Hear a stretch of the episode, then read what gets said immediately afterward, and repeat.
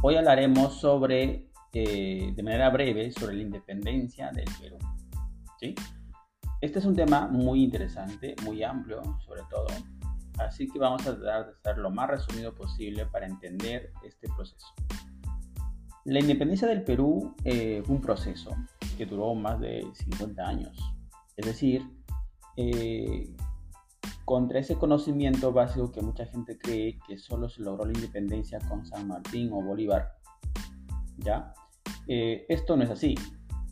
La independencia del Perú se inició ya durante el virreinato, por ejemplo, con las rebeliones indígenas del siglo XVIII, luego con las rebeliones criollas en provincias y finalmente con las corrientes libertadoras.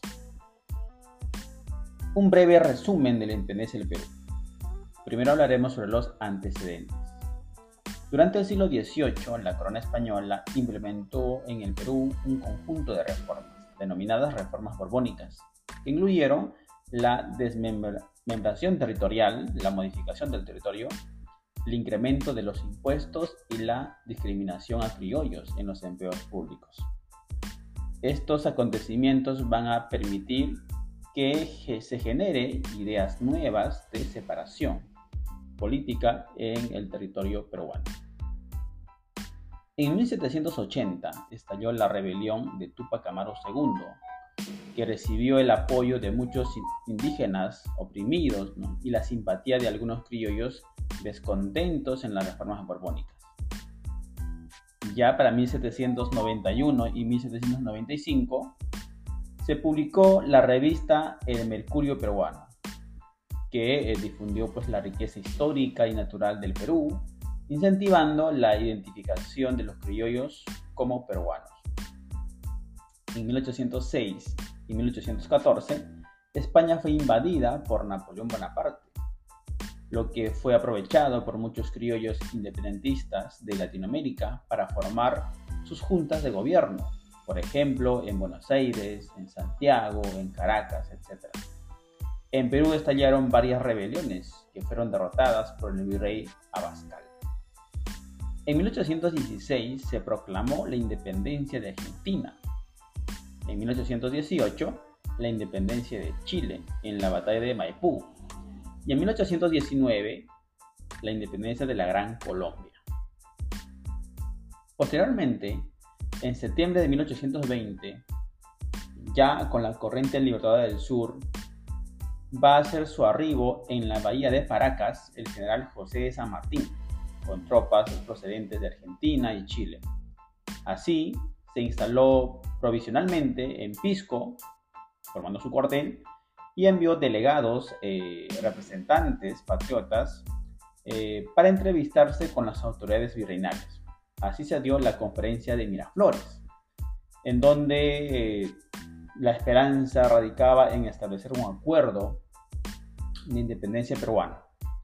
Así que con la esperanza de convencer al virrey Joaquín de Pezuela de colaborar con la independencia del Perú.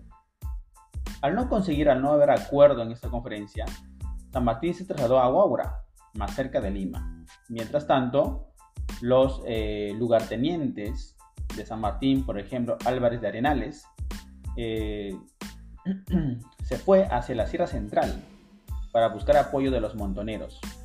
Es así que venció en la batalla de Cerro de Pasco al general realista O'Reilly. Y el jefe de su escuadra, Tomás Cochrane, quien también en las costas peruanas había capturado a barcos españoles, como por ejemplo la Esmeralda. Había bloqueado el puerto del Callao. De esta manera, tanto en la Sierra Central como en la costa se creaban condiciones favorables para el ingreso de San Martín hacia la capital peruana, en este caso Lima. Al comenzar 1821, varias ciudades del norte del Perú se adherieron o se sumaron a los patriotas y empezaron a despertar algunos batallones realistas.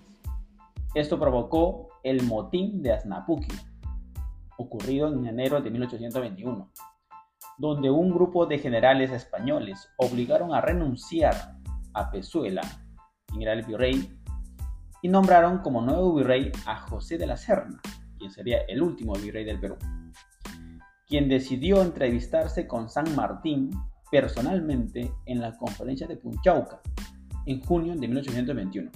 Punchauca queda actualmente en el distrito de Caraballo.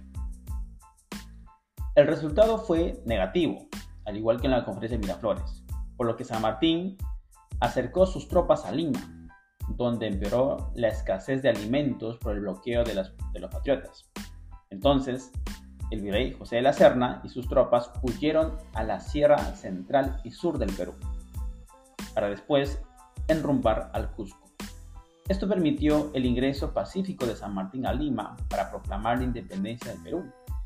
La ceremonia se realizó en la Plaza Mayor el 28 de julio de 1821. Cabe destacar aquí que muchos criollos o muchos ricos de Lima no estaban de acuerdo con la proclamación de independencia. Porque bueno, ellos vivían cómodamente, eh, sin explotación, con privilegios aquí en la capital. Quienes sí eran explotados quienes sí eran discriminados eran los indígenas, que era el 80% de la población peruana en esos tiempos. Así que San Martín tuvo que prácticamente eh, obligarlos a firmar el acta de independencia, de lo contrario los había amenazado con quitarles sus bienes, sus privilegios. De esa manera, un pequeño grupo de notables ciudadanos de Lima firmaron el acta de independencia, para luego proclamar el 28 de julio de 1821. Don José de San Martín gobernó el Perú provisionalmente con el título de protector. Durante un año trató de organizar el nuevo Estado y de terminar con la resistencia realista en la Sierra Sur. Trató de obtener eh, la ayuda de Simón Bolívar en la famosa entrevista de Guayaquil, pero este no aceptó venir mientras San Martín eh, tuviera poder en el Perú. Así que en septiembre de 1822 San Martín regresa convoca al Congreso Constituyente y renunció al gobierno y se retiró del Perú.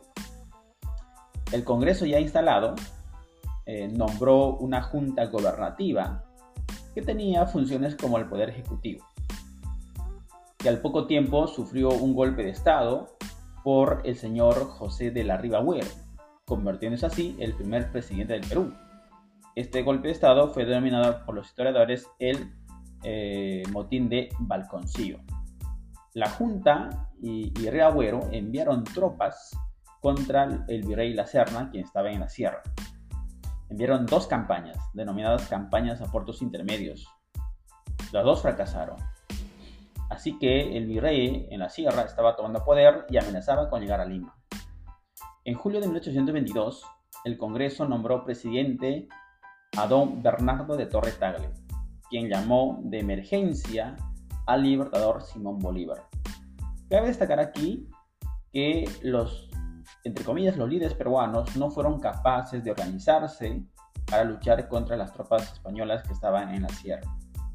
Por eso es que Torres Tagle se ve en la necesidad de llamar a otro extranjero, en este caso Simón Bolívar, para que termine y finalice la independencia del Perú. Simón Bolívar eh, fue proclamado dictador en el Perú, es decir, le dieron todos los poderes. Esto ocurrió en 1824.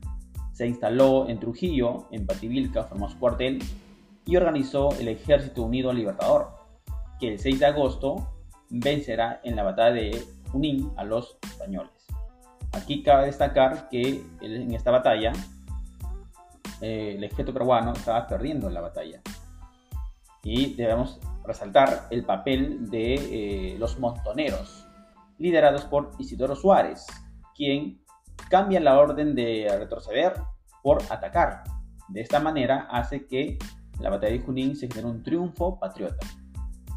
Posteriormente, el 9 de diciembre, en la batalla de Ayacucho, donde el Perú y Sudamérica va a sellar su independencia.